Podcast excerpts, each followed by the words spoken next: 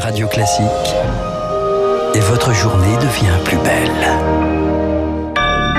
Bon réveil, bonne journée, soyez les bienvenus sur Radio Classique. Nous sommes le jeudi 18 février, il est 7h. 6h30, 7h30, la matinale de Radio Classique avec Dimitri Pavlenko. Et à la une ce matin, une première en France. Une petite fille est née hier, deux ans après la greffe d'utérus de sa maman. Retour sur cette prouesse médicale dès le début de ce journal.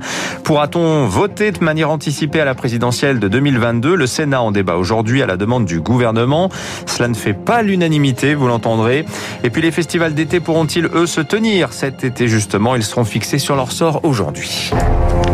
Radio classique. On commence avec cette naissance, synonyme d'un immense espoir pour de nombreuses femmes. Une petite fille est née hier, Lucille Bréau, deux ans après la grève d'utérus de sa mère. C'est une première. Son prénom, Misha, sa mère atteinte du syndrome de Rokitansky était née sans utérus. L'équipe du professeur Jean-Marc Ayoubi de l'hôpital Foch de Suresnes est parvenue à lui en greffer un. Ce type de greffe avait déjà permis une vingtaine de naissances dans le monde, mais c'est donc la première fois qu'une équipe française y parvient, Rémi Pister. 8 heures d'intervention chirurgicale, seulement 18 équipes dans le monde ont réussi à greffer un utérus.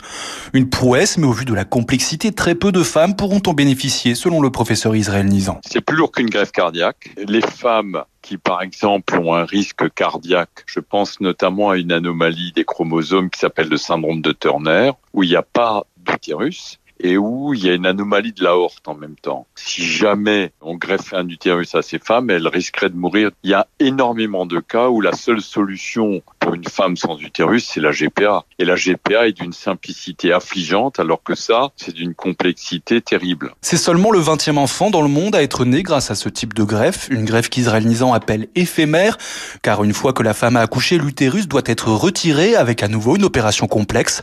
Laisser la greffe implique un traitement anti-rejet très lourd qui ne peut pas être supporté plus d'un an ou deux. Rémi Pfister, sur le front du Covid, 3338 personnes sont toujours hospitalisées en réanimation à ce jour. Olivier Véran tient une nouvelle conférence de presse ce soir à 18h pour faire le point.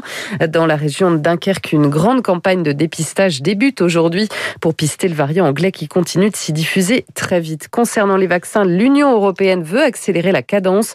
Bruxelles a conclu hier un accord avec le labo américain Moderna pour l'achat de 300 millions de doses supplémentaires.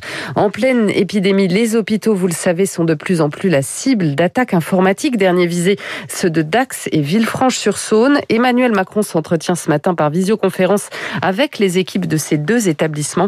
Il doit annoncer le déblocage d'un milliard d'euros d'ici 2025 pour la stratégie nationale de cyberdéfense. Pourra-t-on voter de manière anticipée à la présidentielle de 2022 Le Sénat en débat aujourd'hui. La question s'est invitée par surprise après le dépôt sans crier gare par le gouvernement d'un amendement au Sénat qui donne la possibilité aux électeurs dans certains bureaux de voter via une machine à voter la semaine précédant le scrutin. Amendement rejeté hier par la commission des lois de la Haute Assemblée, mais qui sera tout de même débattu en séance publique tout à l'heure, Camille Schmitt. Le vote anticipé comme solution pour les Français qui ne peuvent pas se rendre aux urnes le jour du scrutin.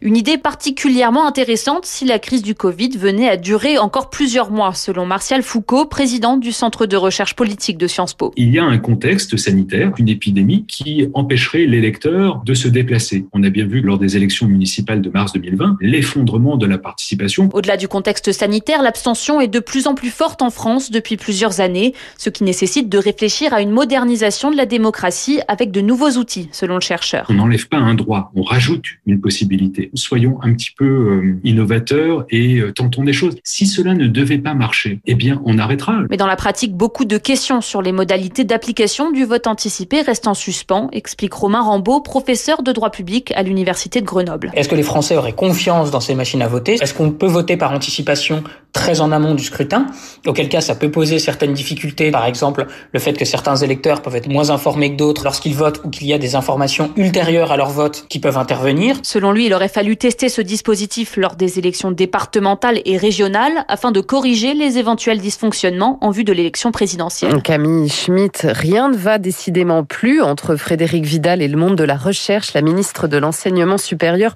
dans la tourmente après avoir commandé au CNRS une étude très décriée sur ce qu'elle appelle l'islamo-gauchisme à l'université. Le CNRS lui répond aujourd'hui que cette notion, je cite, ne correspond à aucune réalité scientifique.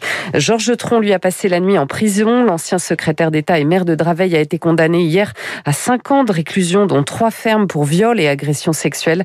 C'est plus lourd que les réquisitions. Son ex-adjointe à la culture, Brigitte Gruel, écope, elle, de 2 ans de prison avec sursis. Jean-Claude Godin, lui, est sorti de garde à vue ce matin. L'ex-maire de Marseille et son directeur de cabinet étaient entendus par les gendarmes dans le cadre d'une information judiciaire ouverte pour détournement de fonds publics. On termine avec une question. Les festivals d'été pourront-ils se tenir cette année? Leurs organisateurs ont rendez-vous aujourd'hui avec la ministre de la Culture, Roselyne Bachelot. En début de semaine, elle semblait optimiste pour des concerts assis.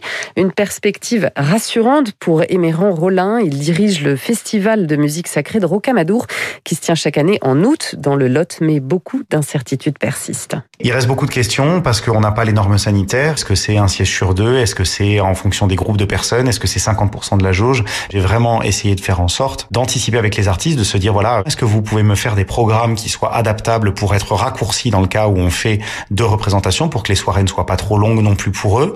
De se dire aussi qu'au niveau de la jauge, eh bien, on part sur des choses qui sont réalisables. Donc les concerts en plein air, par exemple, 1000 personnes maximum, alors que d'habitude on est plutôt sur 2000 personnes. Mais se dire ben voilà, le plateau artistique, le coût technique, que tout ça ce soit euh, envisageable et d'être en mesure de pouvoir s'adapter. Des propos recueillis par Émilie Vallès. Curiosity ne sera bientôt plus seul sur Mars. L'unique robot téléguidé en activité sur la planète rouge doit être rejoint ce soir par un nouveau rover de la NASA. Il s'appelle Persévérance. Si tout se déroule comme prévu, il posera ses roues à la surface de l'astre à 21h55 heure française après 7 minutes d'atterrissage sans aucune marge d'erreur. Objectif trouver des traces de vie passée dans les lacs et les rivières de la planète rouge.